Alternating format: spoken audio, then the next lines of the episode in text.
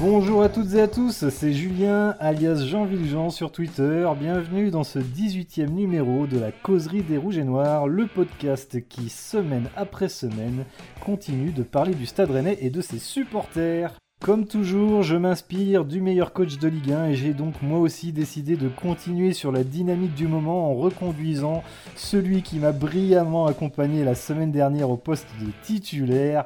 Vincent ou New Challenger est avec nous. Salut Vincent euh, salut Julien, écoutez, je suis flatté d'être réinvité euh, pour cette euh, émission, donc eh bien j'espère faire aussi bien que une certaine Mélanie, mais je la vois, je la vois loin, loin dans le ciel rennais, telle une étoile filante, quelque chose qui est inarrêtable.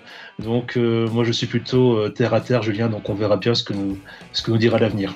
Et d'ailleurs, c'est l'occasion pour nous de faire un petit coucou à Mélanie et de lui dire encore un grand bravo pour sa première et brillante participation dans l'émission Pleine Lucarne sur TVR. Elle a été fidèle à elle-même et c'était très très bien, très juste comme d'habitude. En tout cas, si le mercato du Stade Rennais n'est pas très actif en ce moment, celui de Pleine Lucarne est d'ores et déjà réussi. Allez Vincent, il est temps pour nous d'accueillir comme il se doit notre nouvel invité. Sur Twitter, il combat l'injustice, la cellule de recrutement du Stade Rennais et les perturbateurs endocriniens. J'en veux pour preuve son récent soutien à la candidature de Benoît Hamon à l'élection présidentielle de 2022. Le twitto Kant BZH est avec nous. Salut à toi Bonjour Julien et bonjour Mélanie.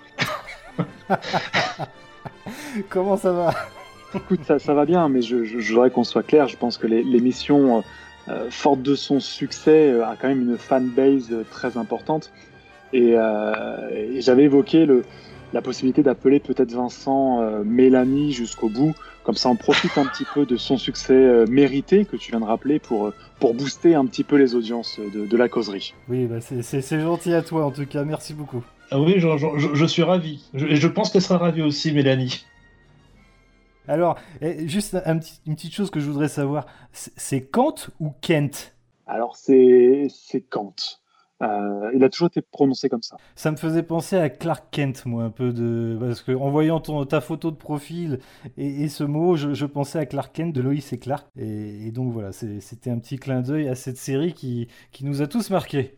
Oui, oui, oui. Ah bah c'est évident. On aurait tous voulu euh, embrasser Loïs euh, à cette époque.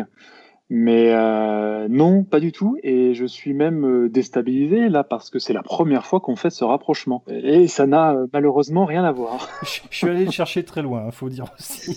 J'ai bien peur d'avoir fait le même rapprochement de mon côté en fait. Ah bah vous voyez, les grands esprits se rencontrent. Et d'ailleurs, euh, on en reparlera un petit peu, je pense, de cette série un peu plus tard dans l'émission, quand on, abordera euh, Marseille, parce que j'ai quelques anecdotes euh, assez croustillantes sur la série, vous allez voir, ça va être très sympa. Est-ce que tu peux nous, dire un petit peu pourquoi tu as choisi ce pseudo Kant sur Twitter? Alors, bah, tout simplement, c'est un diminutif déjà de mon prénom parce que je m'appelle Quentin. Donc ça, ça va être le côté euh, un peu, euh, un peu décevant euh, de ce pseudo. mais en réalité, c'est surtout que voilà, quand j'étais étudiant, pas mal d'amis se, moquaient allègrement de, de moi. ils le font toujours hein, d'ailleurs, parce que je parlais trop, je prenais trop la tête et du coup j'étais un peu le philosophe bien lourd de la bande. Et euh, c'est devenu mon surnom auprès de certains. Et du coup, bah, je l'ai pris en pseudo quand je me suis inscrit sur le forum de, de Stade Online. Et puis, bah, je l'ai gardé naturellement euh, en arrivant sur Twitter.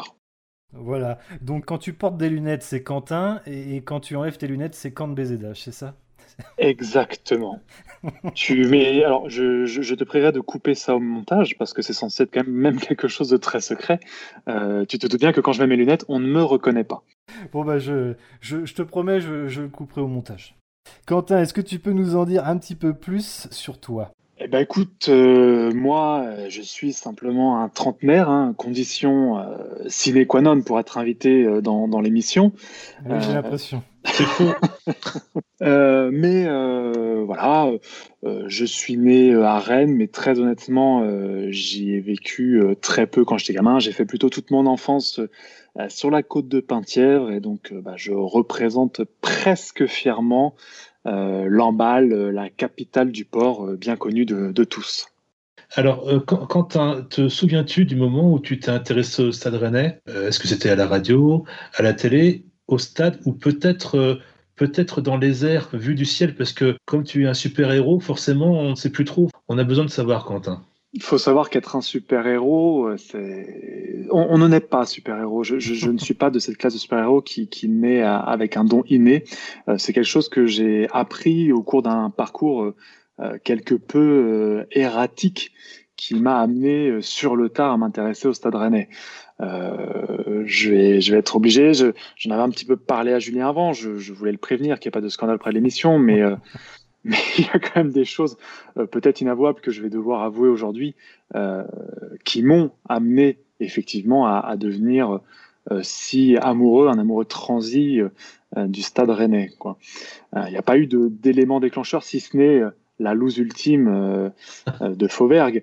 Mais euh, euh, je sais pas si on peut prendre une petite heure et demie euh, tranquillement entre nous pour, pour le podcast. On, va prendre, la journée. Hein. Prenons la journée. remontons alors au, milieu des années 90, où là, en primaire, je jouais un petit peu pour faire comme les copains. Je commence à m'intéresser un petit peu au foot. Et puis hop, inscription, comme tous les gamins de l'époque, au club de foot du coin, donc était le, le fameux grand stade Lambalais entre du football progrès. Euh, puis pendant ce temps-là, il y avait, euh, je sais pas, il y avait qui Il y avait, Marseille, il y avait Guingamp, il y avait Saint-Brieuc en D2, voilà, qui fera plaisir à, Mélanie. Et donc oui, le, le club euh, de l'Embal nous emmenait euh, voir des matchs, hein, comme ils emmènent souvent voir les, voir les gamins, et on allait à Roudourou, donc c'était à l'époque où Marseille était pensionnaire de Division 2 avec Guignon, Lou en Cuiseau plus tard pour les plus esthètes d'entre nous. Et pendant ce temps-là, en D1, il se passait quelque chose, c'est qu'il y avait quand même une comment dire, une armada qui n'aura perdu qu'un match euh, de toute la saison euh, et qui était le FC Nantes Atlantique.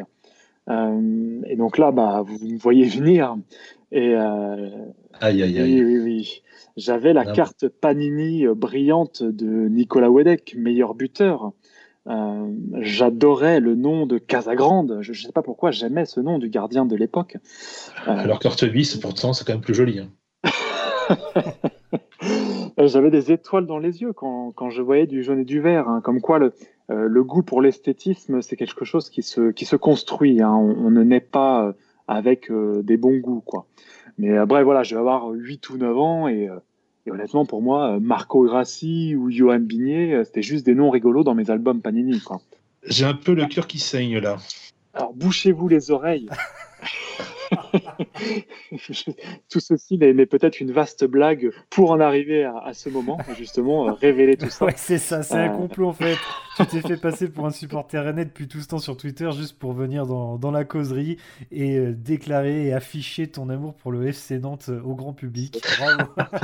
non, non, mais voilà. Euh, honnêtement, euh, voilà, j'étais gamin, et c'est vrai qu'en souvenir, ce qu'il y a d'inavouable, et, et c'est là qu'il faut peut-être vous boucher les oreilles, c'est qu'en souvenir de cette époque et, de, et un peu de tout ce que représentait le, le FC Nantes Atlantique pour le foot français à cette époque, euh, j'ai toujours effectivement dans ma petite mallette à souvenirs euh, une écharpe euh, nantaise. Voilà, je pense que c'est important de, de faire mon coming out à ce sujet. Julien? J'appelle la police. bon, bien voilà, le 18e épisode de la causerie est terminé. non, écoutez. Non, je vous rassure, euh, je vous rassure, l'histoire ne, s'arrête quand même pas là. Hein. J'ai remonté la pente, je m'en suis sorti. Ce qui s'est passé, c'est que ça s'est pas du tout bien passé quand je faisais du foot euh, gamin. J'étais un peu dégoûté. J'ai souvenir d'un entraîneur euh, traumatisant, comme on doit être plusieurs en avoir connu. je, je tairai son nom. Euh, et du coup, j'ai commencé à me désintéresser du foot euh, juste un petit peu après. Euh, j'étais plus porté moi vers le tennis. Et puis après, on va dire à l'adolescence, on commence à aller passer des journées en train à Rennes avec les copains. Euh, aller acheter un baggy Carhartt à Kaki Crazy, comme beaucoup l'ont fait à l'époque. Je l'ai fait, je l'ai fait aussi. bon, ça me rassure, voilà. Et une veste Element. Évidemment. non, alors c'était des chaussures, moi, Element, mais. Euh, non, je dis des bêtises, c'était ES, la fameuse marque euh, à, l'époque. Mais euh, et donc, ben, la, capitale bretonne commence à prendre un peu de l'importance, quoi. Et niveau foot, bah, je commence à entendre parler quand même des exploits d'un certain Fry, d'un certain Utaka, d'un certain Monterubio, Castrom. Je commence à entendre parler de la Coupe d'Europe. Euh, et euh, en 2006, quand je débarque pour mes études, bah, j'ai un de mes meilleurs amis qui est stadier euh, au Roison Park, enfin ce qui deviendra le Roison Park. Et puis, bah, petit à petit, la sauce prend quoi. Et au final, le final dantesque de la saison 2006-2007, cette loose ultime me fait totalement chavirer clairement, euh, j'étais euh, scandalisé, j'étais révolté. Euh, voir les Toulousains voler la Ligue des Champions à, cause d'un envahissement de terrain de, ceux que j'appréciais quand même jusque-là, c'était inadmissible. Et, à partir de là, c'est vraiment ce club rouge et noir que je ne pouvais, que je ne pouvais, il y avait que lui que je pouvais défendre, tout simplement. Ah, c'est marrant parce que toi, tu es devenu du coup supporter du Stade Rennais à cause d'une désillusion en fait.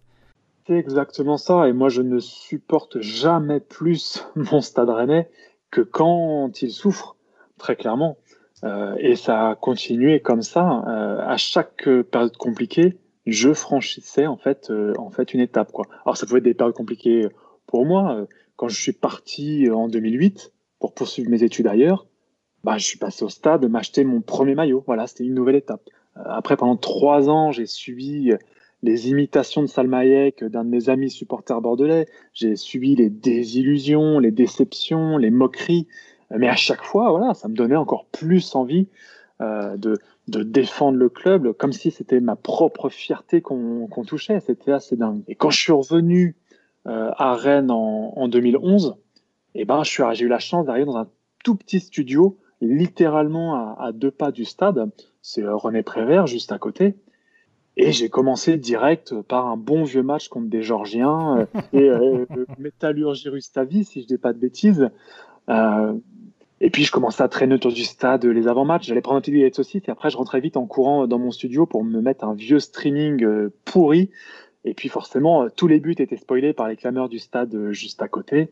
Et puis, bah, puisqu'on a le temps et puisque vous m'avez dit qu'on pouvait prendre la journée, euh, ça continue comme ça. Quand je quitte Rennes à nouveau en 2014 pour aller m'installer euh, euh, sur la côte morbihanaise à quelques mètres du centre d'entraînement du FC Lorient, je me rachète un maillot, bien évidemment. Ça devenait un petit peu ma nouvelle habitude. puis, comme pour comment dire conjurer la distance, je me suis inscrit ce coup-ci sur le forum de Stade Online. Et là, là, ça a été une chute terrible. Hein. J'ai commencé à y passer des heures et des heures. Euh, pour ceux qui euh, y ont passé du temps, bah, le modérateur un petit peu tendu, euh, c'était moi. Et là, j'ai eu en fait un deuxième choc avec le Stade Rennais.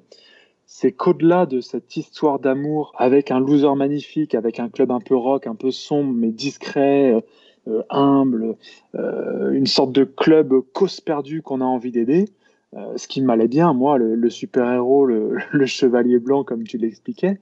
Et ben là, j'ai découvert aussi une communauté. Quoi. Je ne m'attendais vraiment pas à, une telle diversité de, profils, euh, à des gens, euh, que ce soit hyper pertinent, hyper drôle.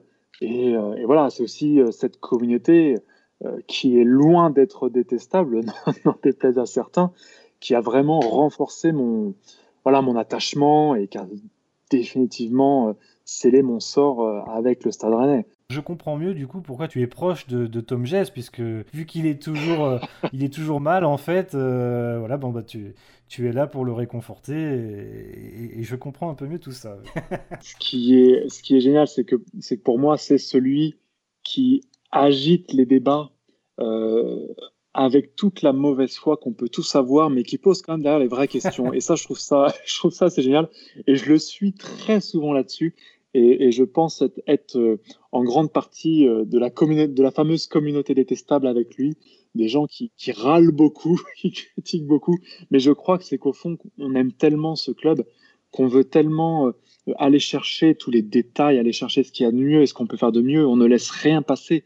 Et c'est vrai que parfois, on en fait des caisses, mais, mais on n'en est pas moins des supporters euh, fous amoureux. On, s'est moqué de vous quand vous étiez plus jeune et, donc vous ne voulez pas que ça se répète. C'est pour ça que vous êtes très exigeant.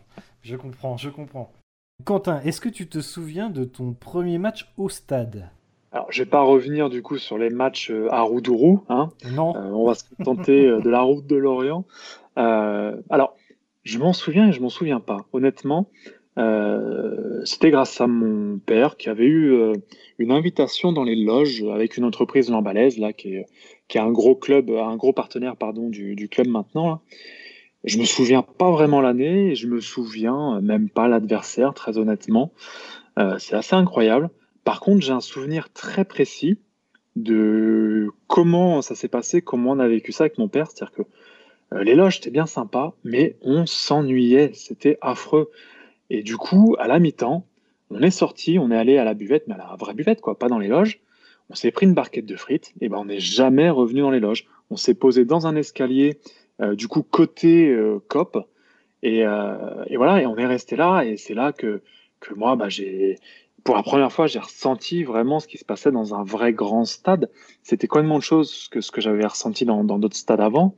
Euh, et, indubitablement, c'est là que j'ai compris euh, bah voilà, que c'était euh, ce que c'était un stade de foot, ce que c'était de vibrer pour ça. J'ai bien noté hein, que tu avais placé le mot qui était, qui était promis. J'ai suivi un peu ce qui se passait sur Twitter et je sais qu'on t'avait demandé de le placer. Donc, ce indubitablement voilà, a été bien placé. Tu peux en être fier.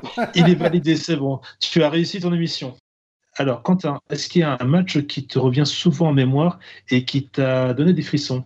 C'est vraiment Arsenal, moi, que j'ai que j'ai vécu euh, euh, d'une manière, euh, voilà, c'était totalement hors sol. j'avais jamais connu une ambiance pareille, j'avais jamais eu ce moment vraiment juste magique, quoi. j'ai eu un, inconnu, je, ne sais pas, j'ai pas retrouvé la personne que c'était à côté de moi, qui s'est effondré littéralement en pleurs dans mes bras. Euh, je crois que c'était dès le deuxième but, si je dis pas de bêtises. Et il y est resté au moins 10 minutes. C'est-à-dire que pendant 10 minutes, il était contre mon épaule, j'avais mon bras autour de lui. Et moi, je gueulais encore plus fort, comme s'il fallait que je fasse entendre sa voix à lui aussi. C'était totalement incroyable. J'en avais les larmes aussi. Euh, et moi, n'ayant pas pu faire les déplacements européens à ce moment-là, ça en était même devenu un petit peu un, running gag pour certains sur Twitter. Euh, bah, c'est vraiment là, moi, que j'ai que j'ai pu euh, vibrer à l'unisson avec tout le monde, avec tout ce qu'est ce club. Et je crois que euh, en termes de, de frissons, je le place même devant la victoire euh, au Stade de France. C'est dire ce que j'ai ressenti à ce moment-là. tu y étais, tu étais dans le stade. Au Stade de France, tu, pour la finale, tu y étais aussi? Aussi, oui. Ah oui, d'accord. Donc quand même, ouais, ouais, Ok, peut-être parce que c'est ça arrivait avant pas le Roison Park déjà. C'était pas le Roison Park, c'était pas tout un stade acquis. Euh, et le scénario aussi a fait que, par exemple, pendant la finale, j'ai exulté sur nos buts, mais pendant les pénalties, j'étais ailleurs, en fait, déjà. et c'est que après, au final, que j'ai réalisé. En voyant les images, le lendemain, aussi les images de fête, les images de joie.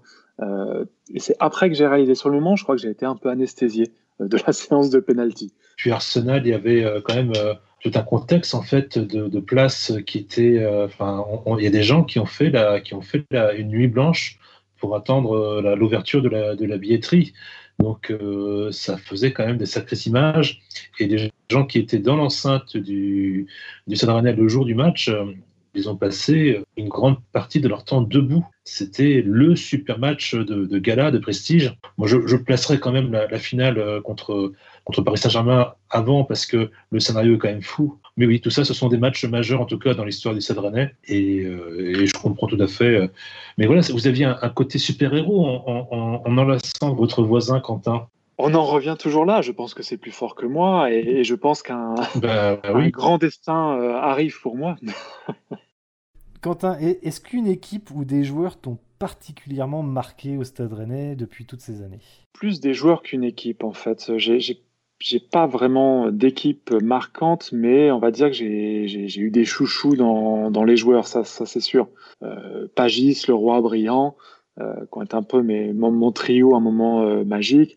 Euh, après, euh, j'étais assez fan de, de Marvaux, Villa, Mangan, que j'adorais aussi. Juste après, il y a eu Ferret et Pitropa.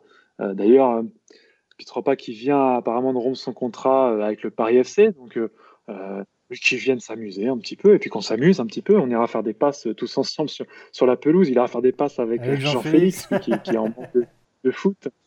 Donc voilà, c'est, je pense que c'est ça. Et puis bah, depuis, on les connaît tous, hein, André, euh, Dembélé, Bourigeau, euh, Ben Sebani, euh, Kama maintenant.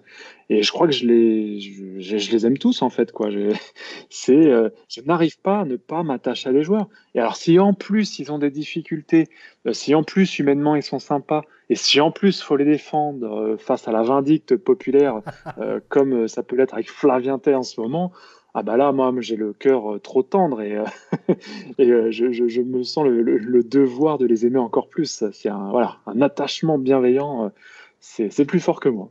Je comprends mieux maintenant ce super-héros. Peut-être aussi pour ça que je passe les verres sur la direction et sur le coach et sur le mercato. Allez savoir. Quentin, as-tu une anecdote concernant le Stade Rennais à nous raconter? Eh bien, euh, je réfléchis un petit peu. Je m'en suis souvenu quand même d'une euh, qui date ben, de, de mes débuts, on va dire, vraiment de supporter totalement assumé du Stade Rennais.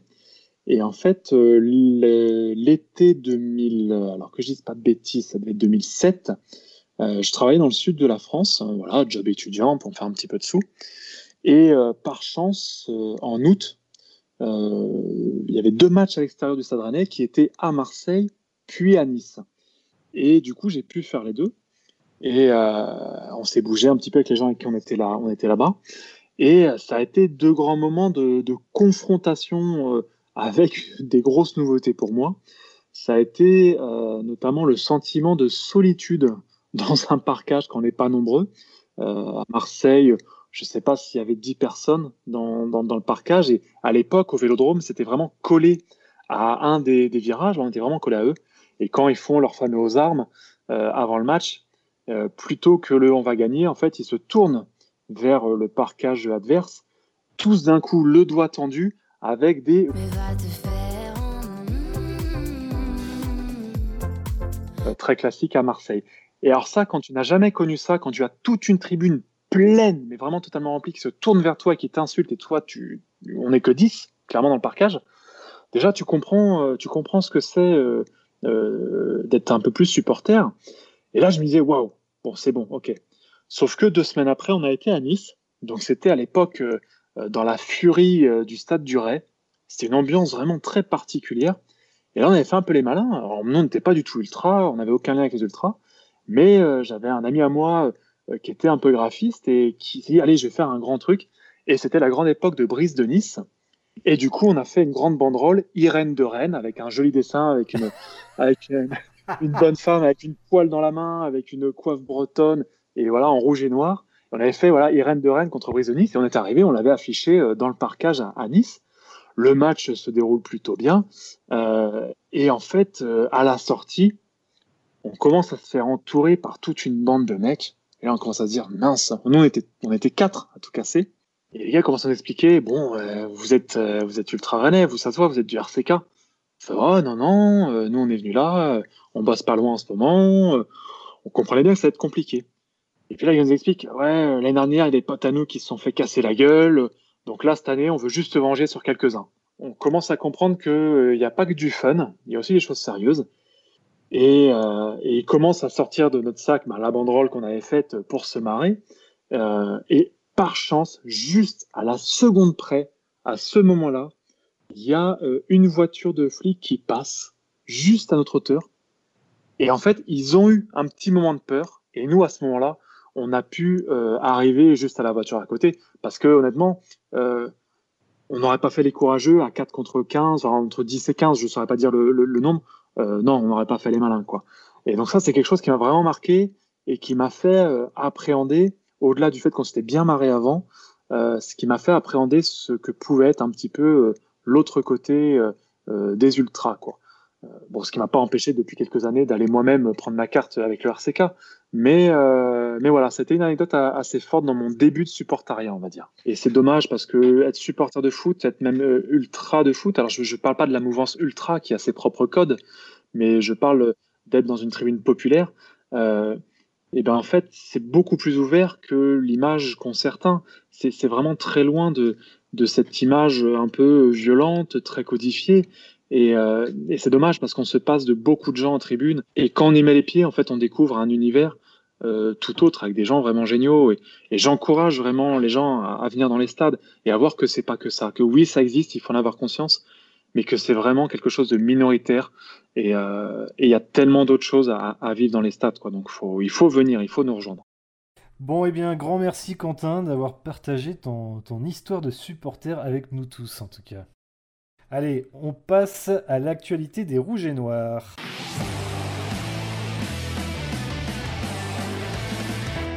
Alors retour euh, évidemment sur euh, la défaite 1-0 face au LOSC et je vais y aller direct. Hein. Première question, est-ce une victoire de, Galtier face à Stéphane sur ce match? Ben moi, étonnamment, en repensant au match, quand j'ai pris un peu l'angle du duel euh, Stéphane-Galtier, il y avait une vraie équipe solide jour d'en face qui n'a pas sorti sa meilleure prestation. C'est pour ça qu'on pourrait reparler aussi à côté de est-ce qu'on aurait pu faire mieux face à ce LOSC. Mais si elle a été un peu plus en dedans que sur d'autres matchs, bah c'est aussi parce qu'elle a dû s'adapter à notre jeu. Et ça, j'en suis assez convaincu. Et rien ne dit qu'on ne se serait pas fait euh, totalement étrier si on avait pris plus de profondeur, euh, si on avait pris plus de risques. Et donc finalement, euh, eh ben, peut-être que ce qui nous donne l'impression qu'on aurait pu faire mieux, eh ben, c'est peut-être justement que Stéphane, dans euh, le schéma qu'il avait euh, voulu conserver dans l'animation, peut-être frileuse, on peut en discuter, qu'il a voulu conserver, et eh ben en fait, c'est peut-être comme ça qu'il a donné du fil à retordre à Galtier. Et d'ailleurs, on voit bien la joie euh, de l'entraîneur lillois à la fin du match, et je pense qu'elle n'est pas feinte et qu'il est vraiment, vraiment satisfait de ce résultat. Je sais pas, je sais pas si on, si on devait rejouer demain, comment, comment on pourrait, est-ce qu'on est aurait un match euh, plus facile, enfin pas plus facile, mais plus, plus aéré, on va dire, ou euh, franchement, ça me pose, ça me pose question. Enfin, euh, où on avait des, André, des fontes, des fontes de là qui étaient au top devant nous. Est-ce qu'il aurait fallu avoir un Bourigeau pour avoir une valeur supplémentaire, une valeur ajoutée Enfin, je sais pas, franchement. Persuadé. tu parles de Bourigeau, il aurait peut-être pu permettre de dérégler un petit peu la machine lilloise au milieu. Euh, et peut-être de faire en sorte qu'on bah, qu'on s'enferme pas effectivement dans un peu dans, dans le stéréotype du jeu qu'on pourrait dire euh, à la Stéphane, euh, parce que bah, voilà, ce, ce milieu assez difficile, euh, le fait que Lillois était dur, et était compact et cassé le jeu, bah, voilà, on s'est retrouvé un peu enfermé, toujours pareil, on a le bon état d'esprit, on fait le pressing rapide, mais on bute avec une possession stérile. Alors, quand tu dis, est-ce que connaissant ça, on pourrait faire mieux euh, si on rejouait le match là ce week-end, eh ben effectivement, j'en suis pas sûr non plus parce que c'est là que le bas blesse peut-être, c'est que ce constat-là, ça fait quand même un petit bout de temps qu'on le fait. Et euh, alors peut-être que euh, de là où il est, Christian Gourcuff, il apprécie, mais honnêtement, on, enfin, on, dirait moi à FIFA qui attend vraiment d'être dans le but pour tirer et être sûr de marquer, quoi. Donc vous aurez compris que je suis nul à FIFA du coup. Euh, rassure-moi, Christian Gourcuff est toujours en vie, hein, par contre. oui, mais bon, oh, il doit être de retour à Plumeur, à côté de chez moi, euh, j'imagine, à promener ses chiens. juste pour finir là-dessus, par rapport à ce que dit Vincent, sur ce, par rapport à ce schéma-là, euh, les rares fois où on a tenté une passe bien verticale, rapide au sol, on a percé les lignes on, a le talent pour faire ça. Alors, il y a un moment, il, faut y aller, il faut oser. Quoi. C'est comme, c'est comme les frappes aussi. Quoi. On a vraiment cet aspect-là. Euh, est-ce que c'est de la confiance? Est-ce que c'est des, est-ce que ce sont des consignes? Euh, Ça, je ne sais pas. J'ai pas la réponse. Mais euh, je, rejoins assez Vincent là-dessus. Est-ce qu'on pourrait faire mieux, même sachant ça? Je ne sais pas. C'est, dans votre esprit, c'est peut-être, peut-être du coup quand même une victoire de, de Galtier tactique. Moi, je vous dis ça parce que beaucoup de gens ont dit euh, euh, que cette équipe était pas très impressionnante, euh, l'équipe lilloise, mais qu'elle avait été au-dessus de nous. Alors, je suis assez d'accord, mais je, te rejoins sur une chose, Quentin, c'est que je pense qu'elle n'était pas très impressionnante parce que c'était le Stade Rennais en face aussi qui a un style de jeu qui embête beaucoup d'équipes. Mais là où je parle d'une victoire de Galtier, c'est que comme l'avait dit Mélanie dans Pleine Lucarne, on a bien vu qu'ils avaient très très bien préparé ce match qu'ils avaient fait en sorte de cadenasser les ailes pour nous empêcher d'être très à l'aise en tout cas ou de passer par là. Et sachant qu'on a du mal à aller dans la verticalité, c'est un problème qu'on a sur plein de matchs, je pense que Galtier a mis son équipe en place pour faire un bloc très dense dans l'axe, pour nous forcer à aller sur les côtés.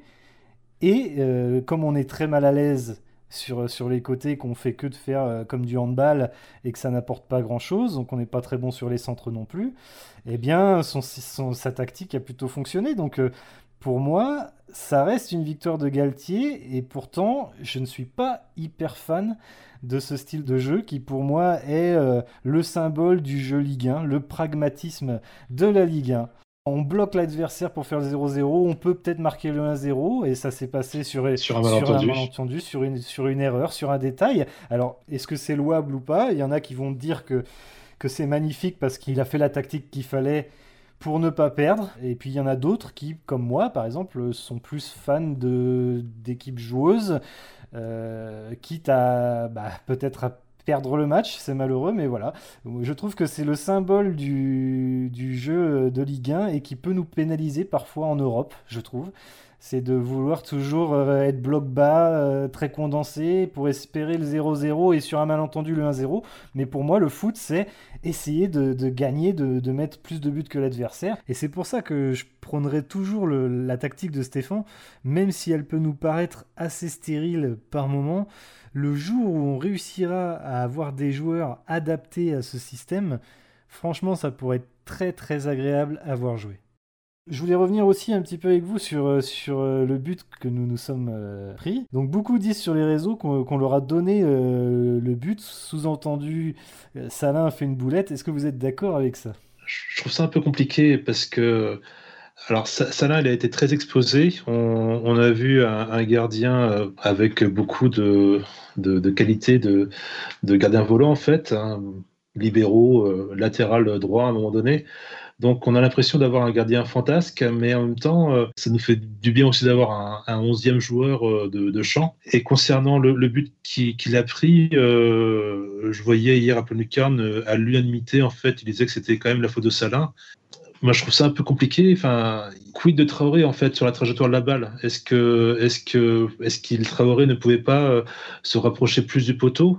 En faisant un, petit pas chassé là, plutôt parce que Traoré, pour le coup, il s'est vraiment, il s'est éloigné de la, de, de, la zone de frappe en fait et de la zone où il pouvait intervenir. Donc, euh, est-ce que, est-ce que Salah ne paierait pas un petit peu son côté fantasque quelque part? Il faudrait presque tenir les comptes du nombre de ballons qu'on renvoie sur nos adversaires et du nombre de seconds ballons sur lesquels nous on n'est pas en phase offensive. Je ne sais pas si c'est de la la concentration, euh, peut-être qu'il y a une certaine forme d'attentisme sur ces deuxièmes ballons. C'est quelque chose qui se travaille, hein. c'est quelque chose euh, qui techniquement se travaille à part aussi. Hein. C'est comme au basket, les rebonds. Euh, il faut qu'on bosse là-dessus. Ça nous a beaucoup coûté. Le nombre de relances dans l'axe aussi, par exemple, même au pied de, la défense, ça nous, ça nous coûte des buts. Et donc, oui, du coup, de ce principe-là, on peut dire qu'on leur donne encore une fois un but, comme trop souvent, et souvent pour les mêmes raisons. Euh, mais voilà, comme vous le dites tous les deux, il faut par contre être euh, quand même mesuré quant à euh, Salin. oui, il peut faire mieux sur sa sortie. on est tous d'accord. Il aurait pu la claquer dehors. Il aurait peut-être pu mieux juger la trajectoire. oui, pendant le match, il nous a filé encore quelques frayeurs. Sa sortie gag où il fait demi-tour pour récupérer le ballon dans sa surface à la main. Donc ça, il n'y a même pas débat en fait. Mais moi, je pars toujours du principe qu'il y a quand même autre chose, c'est que quand le jeu en arrive à solliciter le gardien, bah, c'est qu'on a foiré autre chose avant ou à côté.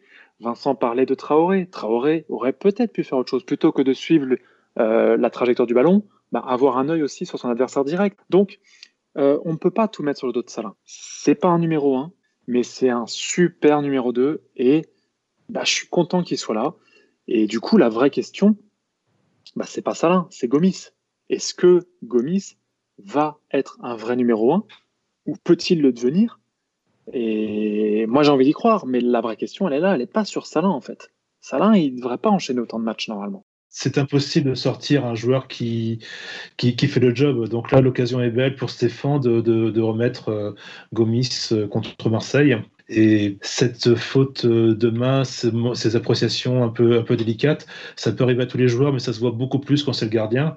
Eh bien, euh, ça, fera, ça va remettre un petit peu l'ordre, euh, la hiérarchie qui doit être dans la tête de Stéphane depuis le début. Mais voilà, il y avait des aléas. Et donc, euh, je suis persuadé qu'on verra, qu'on verra Gomis contre Marseille le week-end prochain. Justement, venons-en à Marseille et on passe tout de suite à l'analyse de notre prochain adversaire.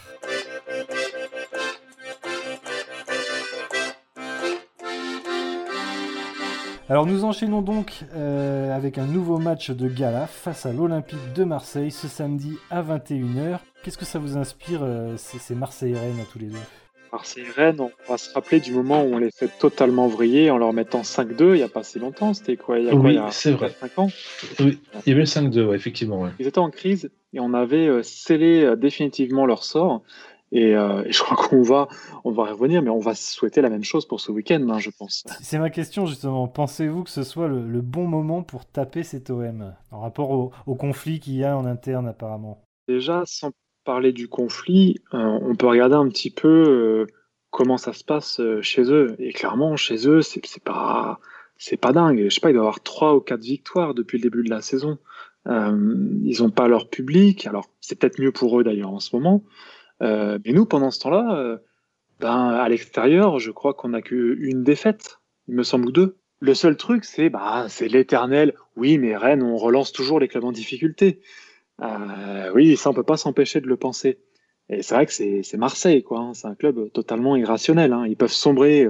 on parlait du 5-2 là, mais ils peuvent aussi se relever avec une victoire dégueulasse 1-0, comme seuls eux et les Stéphanois savent le faire. Hein. Donc il faut se méfier mais on doit y aller avec une ambition de, de, malade. Oh, puis on serait, on serait très content d'être euh, au Vélodrome avec Gomis et que Gomis euh, fasse un clean sheet aussi. C'est aussi bien de, pouvoir verrouiller un peu derrière quand même, parce qu'on n'arrive pas à avoir beaucoup de, de clean sheets cette, cette, saison. Stéphane, il est, quand même, euh, à chaque, chaque composition qu'il fait, il est de plus en plus proche de la vérité.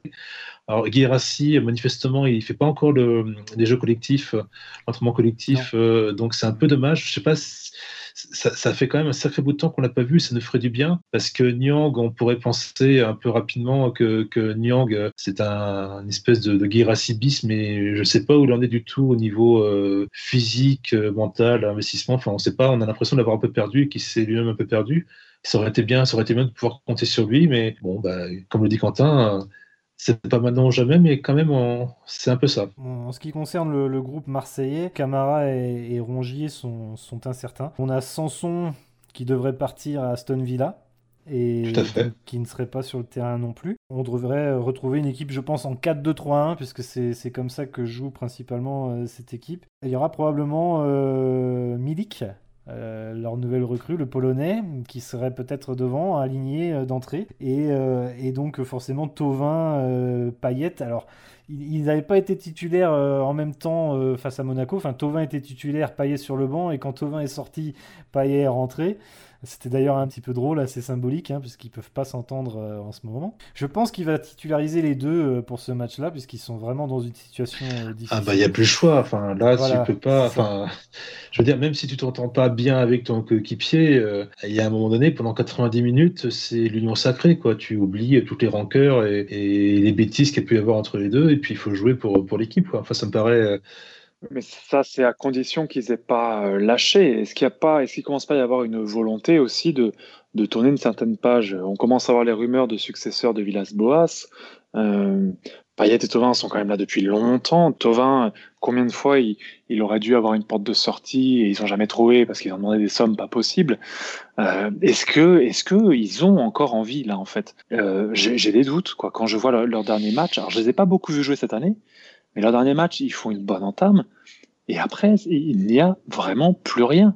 Et le pauvre Milik qui arrive là-dedans, ah, mais aussi, aussi bon qu'il va pouvoir être, euh, si derrière il a que des, des, types qui, qui s'embrouillent, euh, qui se supportent pas entre eux et qui ne cèdent pas, il va pas non plus faire des miracles. Et alors, il se débarrasse de Sanson, euh, Mitroglou, Strottmann. Ok, très bien pour eux. Ils, se soulagent en termes de masse salariale. Mais sur le terrain, comment ils peuvent résoudre leurs problèmes je, je, Là, je sais pas. Je suis déjà, je suis de toute façon surpris que Villas-Boas soit encore là. Donc, euh, je, je, je suis vraiment euh, sceptique euh, quant à ce qu'ils peuvent faire. C'est pour ça que je serais très déçu qu'on hésite à, à les abattre, clairement. Je suis, d'accord avec toi et je, rappelle juste quand même qu'ils avaient fait une, petite réunion justement pour essayer de mettre les choses au clair comme toutes les équipes font dans ces cas-là. Et, euh, finalement, ça n'a pas été euh, du tout euh, salvateur. C'était pire. Ouais, ça a été pire. Ça a été pire, ça a envenimé. Euh, voilà, ça, s'est envenimé apparemment. Bon, d'après RMC, euh, Payet et Tovin euh, se sont accusés un peu mutuellement d'être responsables du fait que l'équipe ne marche pas bien. Tovin a loupé son penalty et Payet lui a fait un, reproche. Et donc voilà, donc ça, c'est une, une, ambiance vraiment. Il y, a des rumeurs un peu people comme quoi en fait l'un reprocherait à l'autre euh, ses agissements auprès de la direction pour renouveler son contrat en baissant son salaire, etc. Donc, oh, c'est malsain tout ça, c'est vraiment malsain. Oui, c'est ça, c'est très malsain, surtout dans la période qu'on traverse, euh, sans faire de cliché. Oui, un peu de décence par rapport à, à, ce qui se passe, ouais.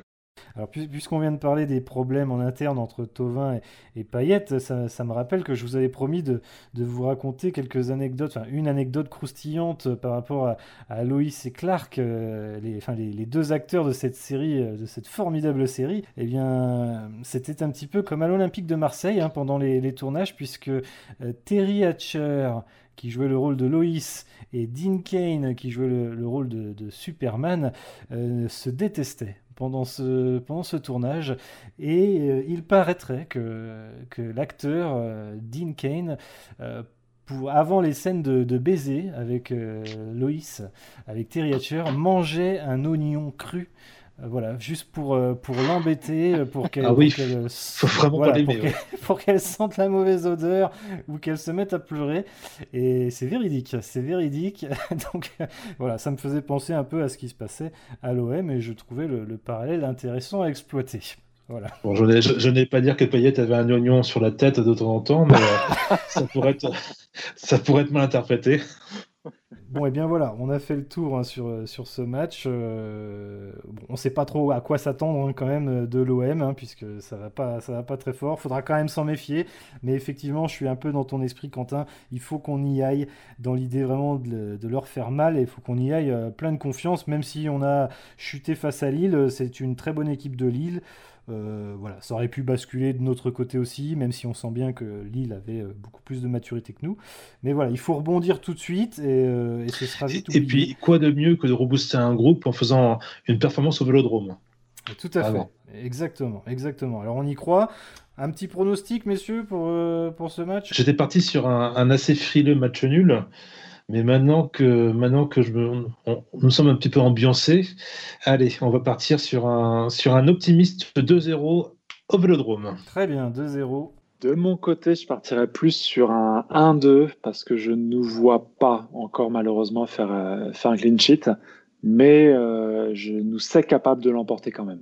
Très bien. Eh bien, moi, je, pense aussi qu'on est capable de, gagner là-bas. En revanche, je vois plus de buts, mais je vais partir sur un 3-2. Voilà, je vois un penalty qui, qui fait pencher la balance pour nous et je dis 3-2 pour le Stade Rennais. Eh bien, vivement samedi. Allez, on passe au jeu.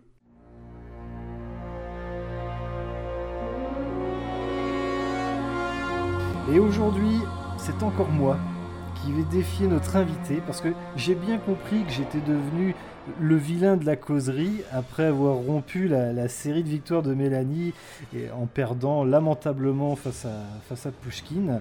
Donc euh, voilà, je, prends la place du vilain et je vais essayer de combattre le super-héros Kant Dash pour redonner le goût de la victoire au staff de la causerie des Rouges et Noirs, c'est-à-dire Mélanie, Vincent et moi-même. Mélanie, c'est quand même totalement désolidarisée de cette défaite. Hein. Oui, tout à fait. Euh, ça... Je, me retrouve bien seul, voilà. Je, suis le, vilain, le vilain petit canard. Eh bien, donc, je me suis, euh, je me suis mis à faire un, un autre jeu que la fois d'avant. La fois d'avant, c'était des charades, et, euh, pour aujourd'hui, eh bien, nous allons partir sur une variante de, du jeu télévisé Tout le monde veut prendre sa place.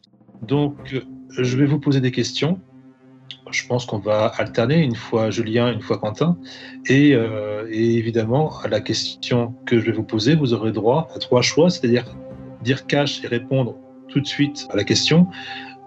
Carré, là, vous allez avoir euh, quatre propositions et duo, et vous avez, là vous allez avoir deux propositions. Donc si vous suivez le jeu sur France 2, ça devrait vous parler. Donc je pense qu'on peut commencer tout de suite. Petite précision, combien de points pour chaque euh, bonne réponse si c'est carré, duo ou cash? C'est 5 points. 5 points quand tu réponds euh, cash, 3 points, 3 points pour le, le carré et 1 point pour le duo. Quentin, veux-tu commencer peut-être?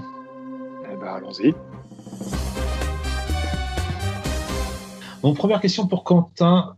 Lors de la saison 2003-2004, combien de buts Alexander Fry a-t-il marqué contre l'Olympique de Marseille? Cash, carré. Je vais tenter le cash. Le carré ne va pas me servir à grand chose. 2003-2004. Ah ouais, là, je ne suivais pas encore vraiment le club. Euh, je vais dire 4. Eh bien, c'est une bonne réponse. 4 buts. Donc, euh, Julien, ça, ça commence très fort. Donc, je vais marquer Quentin. Très fort ou très mal 5 points. Julien. Oui, Vincent. Quel est ce joueur devenu héros de la montée en 1990 contre le FC Lorient? Quel est ce joueur devenu héros de la montée en 1990 contre le FC Lorient? Cache, carré ou duo C'est pas le même niveau de question là. Hein. Alors, si je me souviens bien, Vincent, ah. Euh, il y a eu deux joueurs à marquer pendant ce match face à Lorient, non? On parle, on parle d'un d'un joueur qui, euh, qui aurait fait basculer le match à la toute fin de la rencontre. Je, ne sais pas si je me trompe, mais j'ai souvenir de, de ce 2-0 donc, et je dirais Cano à la 90e minute. Aïe aïe aïe. C'est une partie de haut vol. Jean-Christophe Cano, effectivement, qui marque à la dernière minute. Est-ce que c'était un 1-0 ou un 2-1 Je n'ai pas vérifié, mais en tout cas, c'est Jean-Christophe Cano qui marque à la dernière minute contre l'Orient. Et donc, euh, c'est lui devenu le, héros de cette, de cette montée. Donc, c'est une bonne réponse. Donc, 5 partout pour l'instant. Troisième question. Quentin, en 2019-2020, combien de buts Amari Traoré a-t-il inscrit contre Marseille? Cash, carré ou duo euh, En compétition officielle. Je parle de compétition officielle. Euh, cash, 0. Il n'a marqué que 1 euh, en coupe, mais c'était pas contre Marseille, je crois pas. Eh bien, c'est une bonne réponse, Quentin. J'aurais accepté un but contre l'Atlético Marseille. Ah oui. Ah, aïe, aïe, aïe, Parce que j'ai pas précisé en fait, mais j'accepte deux bonnes réponses. Ah, c'est mal. C'est gentil. Quentin a répondu 0 et la réponse est bonne, mais pas parce que c'est l'Atlético Marseille, mais en gros parce qu'il a marqué 0 but contre l'Olympique de Marseille, c'est ça Voilà, c'était contre Marseille, tout simplement. Je n'avais pas précisé, c'était un peu l'astuce, voilà. Voilà, donc il y avait deux bonnes réponses de possible pour Quentin. Je vois qu'on essaie de me blouser quand même, hein. je, sens qu'il y a quelque chose. J'apprécie, j'apprécie. Et je vais pas me démonter, je vais, je vais gagner quand même. Pour le moment, Quentin, Quentin 10, Julien 5, mais on connaît votre votre capacité de réaction. Vous l'avez souvent dit, en fait, c'est au pied du mur que Julien se, révèle. Julien. Je vous écoute, Vincent. Dans combien de clubs Kaba Diawara a-t-il évolué? Duo, carré, cash. C'est impossible, je pense, d'utiliser le, cash pour moi. Euh, je sais qu'en France, il n'a pas fait beaucoup, beaucoup, de clubs, enfin, je crois pas. Après, à l'étranger, je ne me souviens absolument pas. Donc, je, alors, je ne vais pas prendre le cash. Je vais jouer stratégie, je vais quand même prendre euh, le carré, Vincent. Il faut que je marque des points. Tout à fait, vous faites bien de, prendre une, une, option sage. Alors, réponse A, 3 clubs. Réponse B, 10 clubs. Réponse C, 18 clubs. Réponse D, 25 clubs. Donc combien de clubs Kaba Diawara a-t-il évolué 3, 10, 18 ou 25 Ah oui, donc euh, en fait, je dis qu'il n'a pas fait beaucoup de clubs. J'ai pourtant pas le souvenir de d'avoir vu faire euh, beaucoup de clubs en France. Alors c'est dingue ça 3, 10, 18 ou 25 Je pense pas que ce soit 3 quand même, mais alors... Bon allez, je, je n'en sais rien, donc je vais dire 18. Kaba Diawara a évolué à Toulon, Bordeaux, Rennes, Arsenal, Marseille, Paris Saint-Germain, Blackburn, West Ham, Ferrol, Nice, Algarafa, Alcaritia, Ajaccio, encore d'autres, encore un club turc, TAC, Arles-Avignon. Il a joué 388 matchs pour un total de 80 buts, donc il a joué effectivement pour 18 clubs. Julien, c'est un, une bonne option qu'on a après le carré, 18 clubs. C'est incroyable. Hein. Alors là, bravo. Ouais, bah, c'est un gros coup de bol, hein, parce que j'en savais absolument rien. Et oui, d'ailleurs, ça m'amusait d'entendre qu'il n'avait peut-être pas joué dans beaucoup de clubs, mais il a, il a joué peu de temps, mais dans beaucoup de clubs. Voilà. La réponse est bonne. Je suis derrière, mais la réponse est bonne. Je m'accroche. Rien n'est perdu. Vous avez les encouragements du, public, euh, Julien. Alors, ça fait pour l'instant Quentin 10, Julien 8. Donc là, on va arriver, euh, on va arriver à, la, donc à la cinquième question. Quentin. C'est la dernière pour Quentin ou? Ça sera la dernière pour Quentin. Donc, euh, si. S'il fait cash et qu'il a bon, c'est fini. Exactement. Quentin, quel est ce joueur ayant évolué au Stade Rennais, ayant disputé avec l'Olympique de Marseille une finale de Coupe UEFA? Cash, carré ou duo? Donc ce joueur ayant évolué et à l'Olympique de Marseille et au Stade Rennais, je voudrais savoir quel est ce, joueur qui a participé à une finale de Coupe UEFA. Ah, je pense, je pense que je l'ai. Euh... C'est stratégie, Quentin. Je vais prendre le carré. Très bien. Petit A. Stéphane Dalmat. Petit B. Patrick de la Montagne. Petit C. Jean-Christophe Thomas. Petit D. Jocelyn Gourvenec. J'hésite entre de la Montagne et Thomas. Et là-dedans, je n'ai aucune idée. Eh ben, euh, je vais y aller euh, au hasard entre les deux et je vais dire euh, Patrick de la Montagne. Et je suis heureux. Eh bien, je, suis heureux. Je, pense que, je pense que Patrick de la Montagne aurait été heureux d'entendre ça, mais non, hélas, il n'a pas participé à, de, une finale européenne. Je peux le dire, peut-être, Vincent. Et, peut-être que ça me fera gagner quelques petits points, non? Si je dis la bonne réponse. Dépêchez-vous. Je, je, dirais Jocelyn Gourvenec. Tout à fait. C'était lors de la saison, lors de la, finale de la Coupe UEFA 98-99. C'était contre Parme, le Parme de, de Thuram, de Cannavaro, de Vérone, de Crespo. Et il est revenu à Rennes en janvier euh, en 2000, je crois. Voilà, exactement. Ah, et sans regret, je ne l'aurais pas trouvé dans tous les cas. Quentin, 10 points, mais toujours devant Julien. je, peux me permettre, je peux me permettre un carré, donc, puisque c'est 3 points. Donc, euh, si j'ai bon à un carré, je, je repasse ah devant. Tout à fait. Oui, parce que là, il ne peut pas y avoir égalité, en fait. Tout à fait, tout à fait. Julien, le suspense est à, est à son comble. Après, Julien, euh, si tu es un peu sport, euh, si tu aimes la beauté du jeu, tu vas cash. À un moment, euh, on aime ou pas le jeu. Hein. J'ai l'honneur de la causerie à défendre, quand même. Allez, je vous écoute, Vincent. Je suis, je suis en stress, là. Dans les années 90, si vous alliez à un hôtel Novotel de Marseille, était-il conseillé de boire du jus d'orange? C'est sérieux? Tout à fait, cash, carré. Ou... J'ai la réponse, mais, je vais quand même demander un carré puisque j'ai envie de, voir les propositions que vous me proposez, Vincent. Petit A. Oui, j'adore ça plus que ma vie. Petit B. Ah non, c'est trop sucré. Petit C. Non, non, car ça fait dormir. Petit D. Je vais plutôt prendre une bolée de cidre c'est très dur, Vincent. Là, il me faudrait l'aide d'un philosophe comme Kant pour pouvoir répondre à cette question, puisque toutes les réponses peuvent, peuvent être possibles, Vincent. Il y a un petit détail dans la question qui me fait me dire que la réponse n'est pas forcément celle qu'on aurait eu envie de donner. Effectivement, mais voilà, vous me torturez l'esprit là, c'est fait exprès pour me, pour me torturer l'esprit, parce qu'en tant que breton, est-ce qu'on peut refuser un bol de cidre? Voilà, j'en suis pas sûr. En même temps, j'ai bien l'impression qu'en 1990, si j'avais pris un jus d'orange, je serais tout de suite allé dans ma chambre pour dormir. En tout cas, ou alors je serais allé sur le terrain, mais le résultat aurait été le même. Donc euh, j'hésite, j'hésite énormément. En plus, euh, j'aime beaucoup le jus d'orange. Mais, mais il m'en faut pas trop, puisque c'est quand même très sucré. Donc là, je suis dans une impasse. Je suis pas sûr qu'il y ait une, bonne réponse, mais je vais quand même euh, répondre euh, non, j'ai peur de dormir.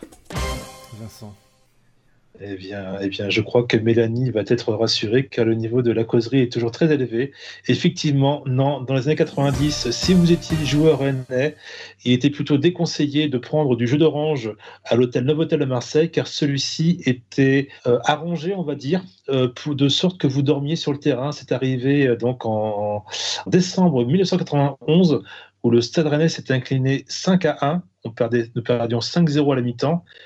Pascal Rousseau euh, se tenait le, long du poteau et hum, Balthazar et Chala avaient, euh, suite à une analyse, de sang, avaient l'équivalent de deux comprimés de tranxène dans les veines. Et au retour, René Ruello avait dit les gars ont quelque chose parce que personne ne jouait au tarot. Donc ça voulait dire quand même que si personne ne joue au tarot, c'est que les gars sont quand même stone. Donc voilà. Donc je suis navré, Quentin. C'est une question très piégeuse. Je, me serais fait avoir parce que quand je disais que je pensais à la réponse, eh ben, j'aurais répondu oui, euh, sans souci, parce que j'étais persuadé que l'événement s'était passé dans les vestiaires et non pas à l'hôtel. Et non, c'était euh, c'était dans le. Je pensais que là était le piège et je voyais déjà ma victoire arriver. Je suis euh, déception et frustration. Voilà, bon, en tout cas, Vincent, vous pouvez le dire, voilà, c'est une très belle victoire de ma part. Je, vous laisse le dire. très serré, très serré. Julien, 11 points. Quentin, 10 points. victoire incontestable.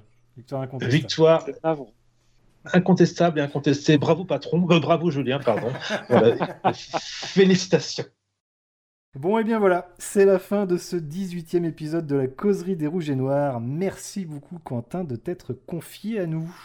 Avec grand plaisir. Merci, Quentin. Vincent, merci à toi également. Hein. Merci à vous également. Vous, avez été formidable, encore une fois. Écoutez, vous êtes une grande source d'inspiration, Julien, forcément. Hein. Et puis, encore bravo pour votre victoire. Hein. elle, est, elle est vraiment claire et nette. La semaine prochaine, les amis, nous recevrons dans l'émission celui dont on ne doit pas prononcer le nom, un certain Tom. Tom. Ah, je suis désolé, j'arrive pas à dire son nom.